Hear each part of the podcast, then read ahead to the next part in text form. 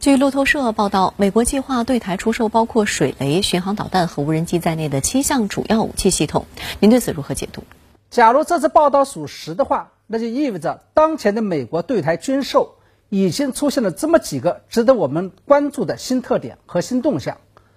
第一个是，过去美国对台军售一般采取的都是类似于零售的模式，也就是一次只出售某一项单一的武器。那么这一次，美国就罕见的采取了批发模式，一次性把七种不同的武器都出售给了台湾。值得注意的是，美方的这个做法发生在白宫不久前解密了里根时代的对台六项保证之后。这六项保证的其中两项就是，美方没有向中方承诺结束对台军售的日期，也没有承诺会在对台军售前征询中方的意见。这个也就意味着，美方已经用私底下的六项保证，架空了中美建交三个联合公报。从此，美方对台军售，无论是在质量还是在数量上，都将开启无底线的模式。而这次批发七项武器给台湾，就是这种无底线模式的正式开启。第二个是，美国这次卖给台湾的七项武器，不仅全部是常规型的进攻型武器。而且有不少都是可以用在滩岸与陆地作战上的，因此啊，它意味着美国正在以实际行动支持台湾改变原有的军事战略与战术。现在，美国开始在鼓励台湾主动攻出去了，这也就意味着台湾发展军事武器的思路也已经发生了变化。另外，还有一点值得我们注意的是，不久前美方也正在向日本施压。要求日本部署美国研发的中程导弹，以确保日本自卫队可以拥有主动攻击敌方基地的能力。这跟美国以对台出售进攻性的武器的方式来鼓励台湾攻出去，实际上是如出一辙。而无论是日本还是台湾地区，都是美国第一岛链上两枚重要的棋子。这两枚棋子的作用，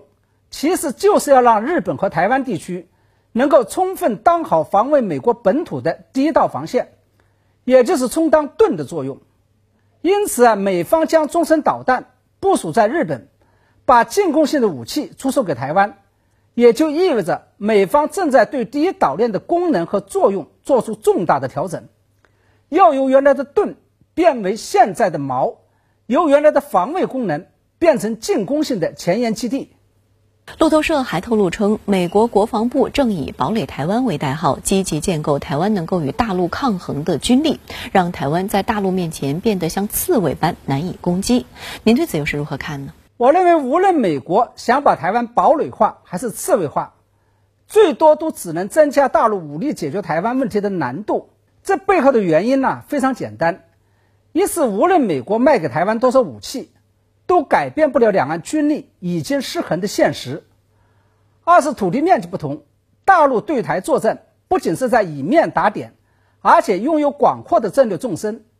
而台湾只能以点打面，孤掌难鸣。三是台湾改变不了两岸只隔着一条浅浅海峡的事实，它不可能搬到美国身边去。这个也就意味着，一旦两岸开战，怎么打、打多久，都完全是由大陆决定的。台湾防得了一时，防不了一世。事实从综合实力上面来讲，假如两岸开战，台湾也消耗不起。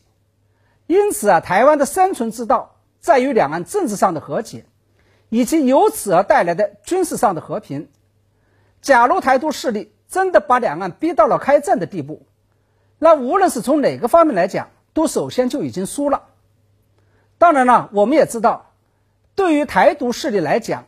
他们之所以敢于跟大陆比架势，靠的并不是台军自身的力量，而是幻想着一旦两岸开战，美军一定会来驰援。实事求是来讲，这是未来台海局势面临的最大变数与威胁，同时也是大陆在武力解决台湾问题时不得不面对的最大难题。那么问题就来了，当台独势力正在为美国欲将台湾堡垒化与刺猬化。而翻覆雀跃的时候，我却发现了某种不祥之兆，因为美方堡垒化与刺猬化台湾所发出的信号就是，美国武装台湾的目的，就是当一旦两岸发生战争的时候，台湾可以变成一只浑身是刺的刺猬。这背后的潜台词就是，一旦两岸发生战争，台湾只能靠自身的肌肉来抗造，不要指望美国来帮你。也就是说，一旦两岸开战，台独势力指望美国来两肋插刀，而美国则在指望台湾能够傻小子睡凉炕，全凭自身火力壮。这两者之间就形成了一个巨大的心理落差与预期落差。我不知道台湾的老百姓能不能看出其中的门道。